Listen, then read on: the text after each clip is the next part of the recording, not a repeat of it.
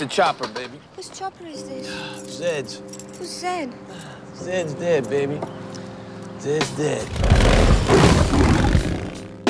Se você pegar várias histórias clichês, histórias que você já viu em 400 outros filmes, sabe? Os caras indo buscar o dinheiro do chefe que alguém roubou. O cara tem que sair com a namorada do chefe, que também é, é, é, é uma história que você vê um monte, assim. O próprio Leonard, Armor Leonard já escreveu cenas assim, sabe? É, Um zilhão de vezes. é. A, a terceira, a terceira parte eu acho que é a parte mais, mais é, é, criativa, né? Que é a parte que o, o Vincent, é, ele atira na, cabeça do, do cara sem querer. Então, tipo, aquela parte toda é a parte mais nova, entre aspas, né, do filme.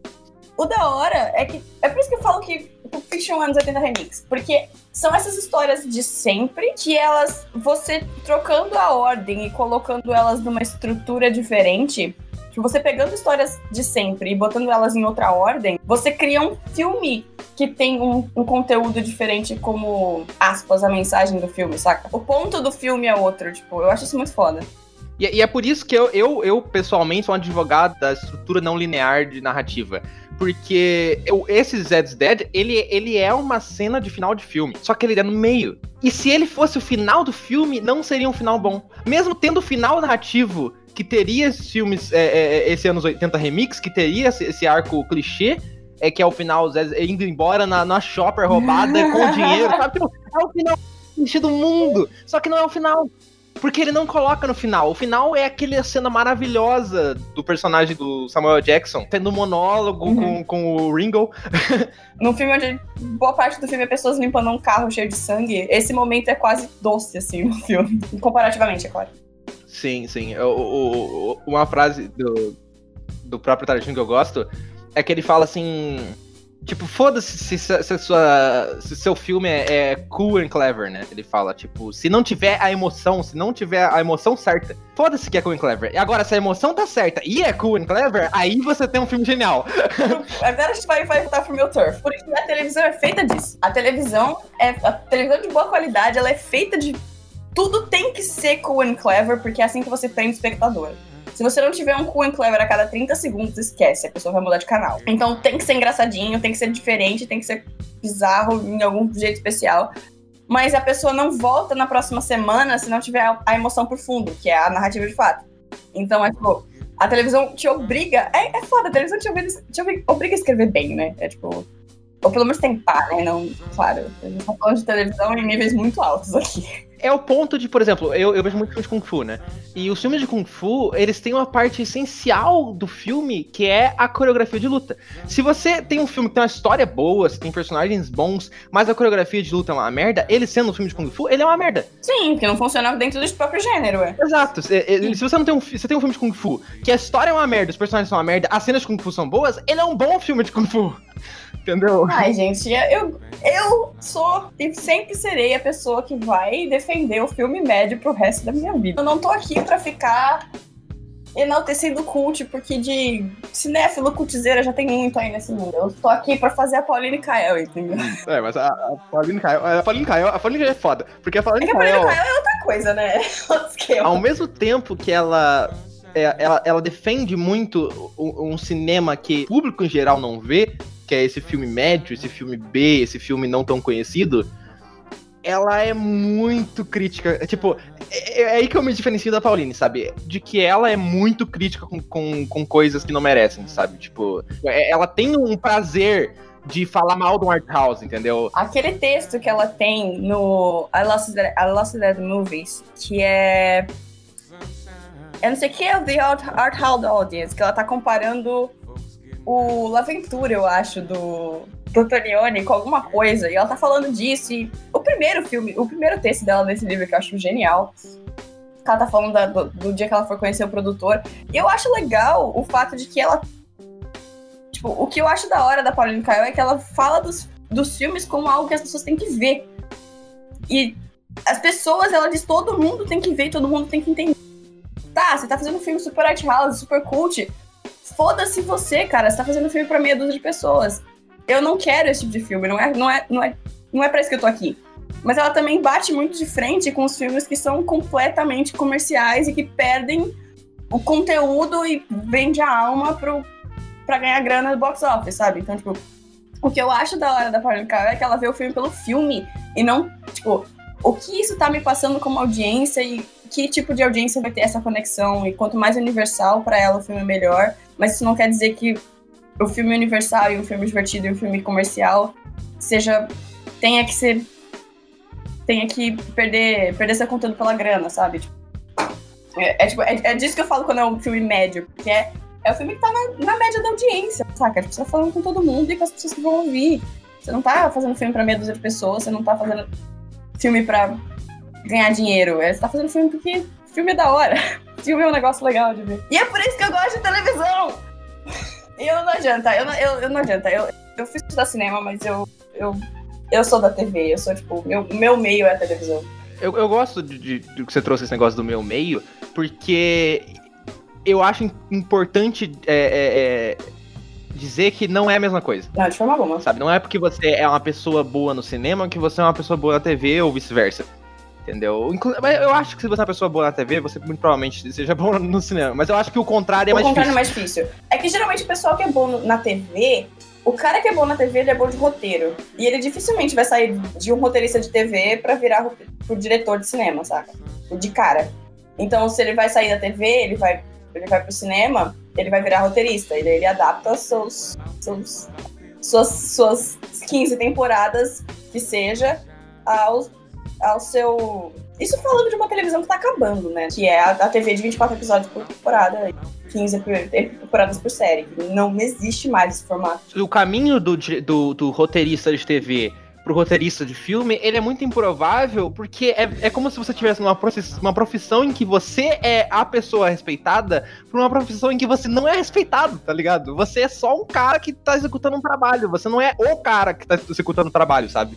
Então, tipo, é difícil ver alguém fazendo essa transição, porque Entendeu? Você tem a sua liberdade, você tem a sua maneira criativa de executar, que, que roteirista de TV, ele manja de uma coisa que roteirista de filme, ele não necessariamente precisa é, para ser considerado bom, mas o roteirista TV, ele manja, ele, ele tem na alma, que é a estrutura. O roteirista TV, ele tem estrutura tão bem, e é um negócio que, que, que, que dá raiva. Eu, eu, particularmente, eu, eu vejo pouquíssimo TV. É, por, por alguns motivos. Um deles é TV, quando é muito bom, eu deixo de existir. Então eu, eu existo pra ver aquela parada. Então se eu começo a ver um negócio que tem 60 episódios, é um problema. Eu não quero deixar de existir por 60 episódios, sabe? Eu sei que é uma possibilidade. Aí o que, que eu faço? Pra não correr esse risco? Eu pago de que eu não gosto de TV.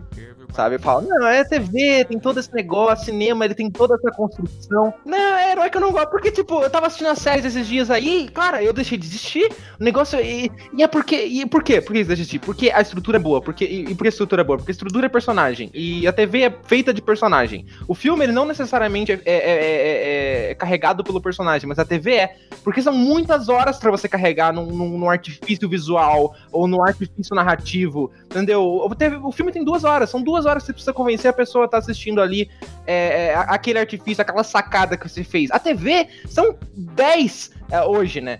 São 10 horas que você tem que fazer, a pessoa tá vendo. Você só vai assistir 10 horas se você tiver personagem. É sem graça pra mim ver um filme onde isso não esteja lá. É tipo, você tá fazendo um filme onde você tem uma sacada genial, mano.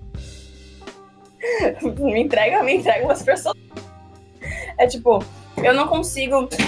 Como meio o cinema te permite, tanto que o cinema permite cinemas, filmes experimentais de duas horas absolutamente nada. 5 anos de mar. É um- 5 anos de mar. É, per- permite Kiarostami, que inclusive amo. Não, não- jamais falar mal de Abbas Kiarostami, mas é uma linguagem única, né? Que permite que você faça um filme onde você tem duas horas de cinco planos.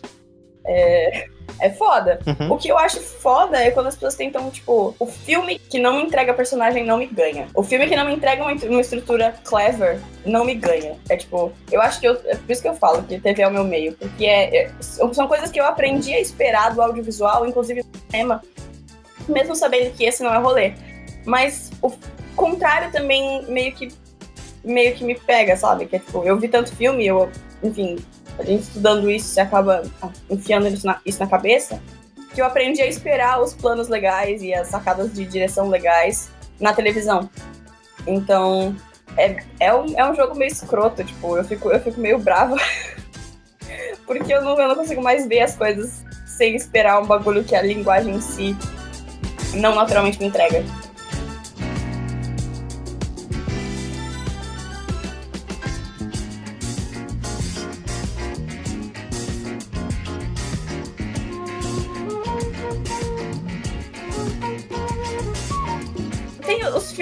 Mainstream das pessoas que todo mundo gosta, e daí tem os filmes que eu gosto das pessoas que todo mundo gosta, entendeu? Eu gosto do filme aleatório do Hitchcock. Não, então, é, é- é- inclusive, eu acho que é assim que você vira o cinéfilo cult. Gostando de coisa que ninguém gosta. Eu, eu entrei numa discussão recentemente que, por exemplo, eu gosto muito de, de- de diferenciar o, o, o que eu considero a melhor obra de alguém da obra que eu mais gosto. Naturalmente. É, aí eu, eu tava conversando com um amigo meu e, e ele tava falando como isso que eu tô fazendo sou eu me podando. Basicamente era o ponto dele. Eu estou podando o meu próprio gosto. Entendeu? Em, em não elencar o que eu acho que eu mais gosto como o melhor. Entendeu? E, e- e- eu entendo o que ele tá dizendo, sabe? O que ele tá dizendo é basicamente que Uhum. Pra você falar que algo é o melhor, você tem que ter algo hegemônico de narrativa. E o ponto dele é que esse algo hegemônico de narrativa é foda-se. Foda-se o hegemônico, tá ligado? Se eu gosto mais desse filme bizarro, pra mim esse é o melhor filme, entendeu? E, o que, e tá certo. Só que o, o, motivo. aí eu descobri isso conversando com ele, inclusive. O motivo de eu fazer isso não é porque eu acho que é necessário diferenciar o, o que eu percebi falando com ele. É porque eu gosto de, de evidenciar a obra que não é evidenciada. Entendeu? Eu, eu acho que esse é meu papel como cinéfilo. É quando você fala de Hitchcock, você não vai falar de psicose, não vai falar do, Foda-se, psicose, todo mundo sabe que Entendeu? psicose é bom. É, todo mundo viu esse filme, entendeu? E tipo, e sim, o, o, o corpo que cai é o melhor filme do Hitchcock, assim. Eu acho que é discutível. Se você quiser discutir comigo e falar, ah, não, o filme que eu mais gosto de Hitchcock. Nem, eu nem sei qual que é o filme que eu mais gosto de Hitchcock. É, é, é difícil, assim. Eu acho que. Interessantemente, Eu gosto muito de interessantemente, pra mim, Corpo que Cai não é o melhor filme do Hitchcock. Quer dizer, é que é foda. Você acha que é qual? É que é foda, porque melhor implica muita coisa. Tipo, É, eu tô falando dessa noção hegemônica, assim mesmo. é porque pra mim, pra É. mim, o melhor filme de Hitchcock é Janela Indiscreta. Janela Indiscreta, é, esse, esse, esse possivelmente também seria o meu favorito, assim. É, é, é, é que. Não, na verdade, Janela Indiscreta. É que. Então, é muito difícil. É muito difícil porque o Hitchcock fez muito filme bom. Se ele tivesse feito pouco filme bom, era fácil, mas o cara, ele não conseguiu. Não, não satisfeito, sabe? Tipo, você vai falar do, do, do- do Tarantino, sabe? Vai falar de roteiro do Sorkin, entendeu? Como é que Não você, como é que você categoriza Eu vou falar de filme do Bong Joon-ho. É, é fácil. Filme do Bong Joon-ho, você, você corta os, os- os americanos e daí você tem um dilema. Mas se você não cortar os americanos, é fácil. Entendi. Eu percebi que eu faço isso de- desde muito tempo, porque quando eu vi, vi Snowpiercer, eu falava... A maneira como eu falava de Snowpiercer para as pessoas que- O meu círculo cinéfilo do interior Interior. é, era assim, tipo, Snowpiercer pra mim é o melhor filme de 2014 que ninguém viu. Porque ninguém viu aquele filme. Eu, eu, todo meu, é, Sim, sim, de novo, sim, sim, sim. meu círculo do interior, ninguém te- teve contato. Eu não sei como é que esse filme foi grande ou não. Eu, não, eu realmente Eu não fui faço ideia também. Mas eu sei que é um filme que ninguém viu. E eu, pra mim era um dos filmes mais geniais. Eu olhava e falava, cara, ninguém conta a história desse jeito. Uhum. Sabe? Tipo, e, e- e olha que foda a maneira que eu, eu entendi nada de luta de classe. Ela tinha 12 anos. Foda-se, eu sabia que filme era sobre isso. É, pra mim era só um filme que tava contando essa narrativa e a maneira como ele filmava, a maneira como cada plano contava a história ali. Tinha um pro- Você conseguia sentir um propósito sem entender nada. Entendeu? E. Então eu já falava isso, sabe? Então, tipo, não é só Snowpiercer é um filme bom. O Snowpiercer era melhor filme de 2014 que ninguém viu. Entendeu? Eu já classificava em coisas tipo, olha, eu quero que você. Repare nisso aqui Pre- que eu acho que não tem é. atenção. Entendeu? Repara nesse, nesse cinema que eu acho que ninguém tá vendo, entendeu? Tipo, que é prepotente pra caralho, sabe? Ah, Foda-se. Eu não conheci nenhum metido artista, nenhum, inclusive eu mesma, que se não, não fosse um pouquinho prepotente. Nenhum, só um pouquinho. É, é tão real que eu fiz uma crítica da. Uma crítica. Eu fiz uma série de tweets é, da, da série da Netflix do Snowpiercer sem ter visto, foda-se. Eu vi o trailer e falei, no cu. No cu dessa série aqui, mano. É, é, porque, tipo, o trailer. O trailer dessa série do Snowpiercer, ele evidencia exatamente o motivo de eu não gostar de TV. Uhum. É, ok, já estou me contradizendo antes que eu já disse que eu gosto. Mas. Não, mas. Mas, tipo, é que o Bong Joon-ho, é- ele é o meu cineasta vivo. É, não, é difícil, forte esse argumento aqui. forte, Forte, forte. Ó, forte demais. Tem muita gente aí competindo. Mas assim, o Bong Joon-ho é uma das pessoas que quando eu, quando eu assisti o primeiro filme dele, eu, eu passei no Cineclube, é, eu passei Memória do Assassino. E daí eu falei, cara, dá pra fazer isso? Sabe? É tão foda que eu, que eu, que eu, eu já tinha visto no Piece, só que eu não sabia que era o mesmo cara. Uhum. Sabe? E daí eu falei, cara, dá pra fazer isso. Aí eu já assisti Mother, aí eu passei Mother na outra semana do, no, no Cineclube. E tipo, ele é tão foda. E ele é, e, e- é tão intrínseco a maneira como ele. A narrativa dele é visual. Então, tipo, ele não só tá contando uma história, ele não só tem personagem, que é aquele lance que eu falei, que é uma hierarquia, não é excludente. Uhum. Ele tem todas essas preocupações. E como um cineasta de gênero, ele tem a preocupação narrativa de criar personagens que você se importa, criar cenas que vai fazer você se importar com os personagens, criar arcos é, é, muito bem evidenciados. É muito. é, em questão de estrutura, é muito básico, eu queria dizer, inclusive. O Uhum. Bong Joon-ho, se você consegue facilmente ver como ele tá mudando o personagem, como ele usa cada cena pra mudar o personagem. Só que ele bota tanta coisa, ele bota o símbolo aqui, ele altera o símbolo durante o filme, ele altera o arco durante o filme, ele faz o arco do personagem conversar com o símbolo. Então todas essas coisas simples que ele faz, teoricamente, elas e ele, ele faz elas conversarem dentro de um filme de uma maneira em que fica muito complexo. Você tem um milhão de significados, implicações, e ele fecha tudo isso com é, essa narrativa visual. É, dentro dessa prioridade é, que ele tem de entretenimento, porque ele é um cineasta de Sim. gênero. Sim. E eu acho que o exemplo perfeito de, de discutir gênero que, que, que eu descobri ano passado é, é você falar de Bacurau e você falar de, de, de Parasita. Porque, para mim, pessoalmente, da maneira como eu vejo, Bacurau não é um cinema de gênero. Embora ah, as pessoas digam que é, embora o, o, Kleber, é, o Kleber diga que é, o Kleber Juliano, eu não acho que é, porque o gênero não é uma roupagem. Eu acho que o gênero, ele é uma bagagem, além da roupagem, que o filme traz, a audiência traz, e o cineasta é, demonstra como prioridade. E o Kleber não, o Kleber não tem esse terceiro. Entendeu? Os outros dois são. Você, quando vai ver um filme do, do Kleber, você, você. Ele traz a, baga, a bagagem, não. Ele traz a roupagem western. É, eu, isso eu não, eu não vou dizer. A roupagem do filme é de western. E eu não, ninguém vai me pegar não dizendo isso. E a gente tem nossa bagagem de western quando a gente tá vendo. E daí o Kleber, ele brinca com isso, com é, essa própria construção, que é quando você tem essa bagagem do filme, que, que o filme tá trazendo, e essa bagagem da audiência que a audiência tá trazendo, você tem uma questão de expectativa. E o Kleber, ele constrói justamente nessa expectativa. Porque ele frustra. Se você vê a construção que ele faz no, no Bacurau, que para mim é o exemplo é, é, é, que ele faz isso melhor, é, ele e o Juliano, né? Que ele frustra a expectativa que você tem de construção de gênero. Então, quando você tem a construção do disco voador, a construção da- da- das batalhas, todas elas são construções que ele não te entrega. Ele não te entrega o, o- o- o- a- aquela satisfação que você tem quando você vê realizada a sua expectativa. Não exatamente o que você viu, ou. ou- ou- e- aí, aí depende da qualidade do, do cineasta, né? Quão bom ele é, é, ele ou ela é, construindo, entregando isso e tal, mas a, a expectativa vai estar lá. E quando o Kleber frustra, ele, ele enaltece a mensagem. Então a prioridade do Kleber não é entretenimento. Então é sempre a mensagem, porque esse é o tipo de cineasta que ele é. E não é um problema isso, sabe? Não é um, um detrimento quando eu falo que eu gosto muito de cinema de gênero e pra mim é, é, é o que é, é o que há. É, não é que eu acho ele inferior, é só que eu entendo isso com a prioridade dele. A prioridade dele é a mensagem. E, e- e- e tanto é que eu acho que ele executa melhor a prioridade de mensagem do que o Cláudio Rocha, com a mesma ideia de mensagem. Entendeu? Bem mais. Porque ele entrega uma mais. mensagem que as pessoas conseguem Porque entender. ele soube. Exatamente, isso que eu ia falar. Ele consegue entregar. Ele consegue pegar uma. Que a ideia de uma mensagem é que as pessoas entendam. Então, se você usa de um artifício. eu- a minha prioridade nunca, nunca seria mensagem de, de criadora, não é o meu rolê. Mas eu, especificamente em Bacurau, eu achei.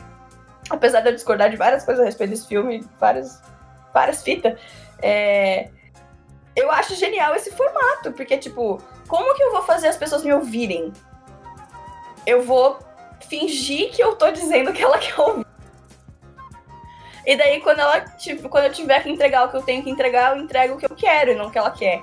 Então, eu, tipo, exatamente. Então, tipo, eu acho que se for comparar esse, esse como entregar, essa, esse, o, o grande problema cinema novo, e a gente não vai entrar nisso hoje, porque senão eu vou começar a falar de, de, de várias fitas, mas outro dia.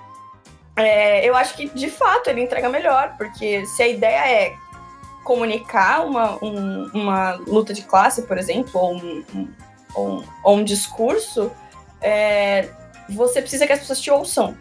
E não, ninguém ouvia o Glauber Rocha porque ninguém sabia, ninguém conseguia nem entender a língua que ele tava falando. Isso, e, o problema, e o problema é que você, isso conflita diretamente com a própria posição dele como cineasta, que era ser o que o Kleber tá sendo. Entendeu? E, e só que ele. A Tanto, que, maneira como tanto ele, que a ele- zoeira é o Kleber Mendonça. É, Exato, cara, exatamente. É, a maneira como ele estava executando a ideia que ele estava tendo, que é a prioridade dele, não é tão boa pra executar, pra passar aquela mensagem que ele queria, quanto o que o Kleber faz, na minha opinião. E, o, o- e é por isso que eu, eu- eu gosto muito desse contraponto do, do Bacurau e do, e do Parasita. Porque o, o Spon Ho, ele fala que é um cineasta de gênero. Ele fala, todo, toda a oportunidade que ele tem, ele fala, eu me vejo como cineasta de gênero.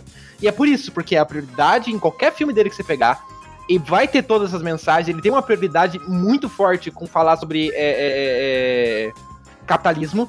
É, então, e não é nada escondido, não é nada, entendeu? Não que seja, não seja su- sutil, ele é sutil. Mas, tipo, ele não tá escondendo que ele tá falando de capitalismo, entendeu? Sim, E- é, o que- Joon-ho ele tá mais próximo do Carpenter. Exato, exato. E o Kleber não tá. Esse é o meu ponto. Porque o Kleber nas Uhum. entrevistas, você vê a entrevista do Carpenter. Por exemplo, tem uma entrevista que eu acho que é perfeita, que é o John Landis, o, o, o- o John Carpenter e o. E o, So- o Soderbergh. E o Cronenberg. e, e daí, Clássico. eles estão falando. O, o John Landis tá falando do, do lobisomem em. em lobisomem em alguma cidade lá, esqueci qual é o nome. É, lobisomem americano em Londres. É, e. E o Carpenter tá falando de The Thing e o. Ixi, eu não lembro o que o Cronenberg tá falando. Ele tá falando de algum filme do Cronenberg.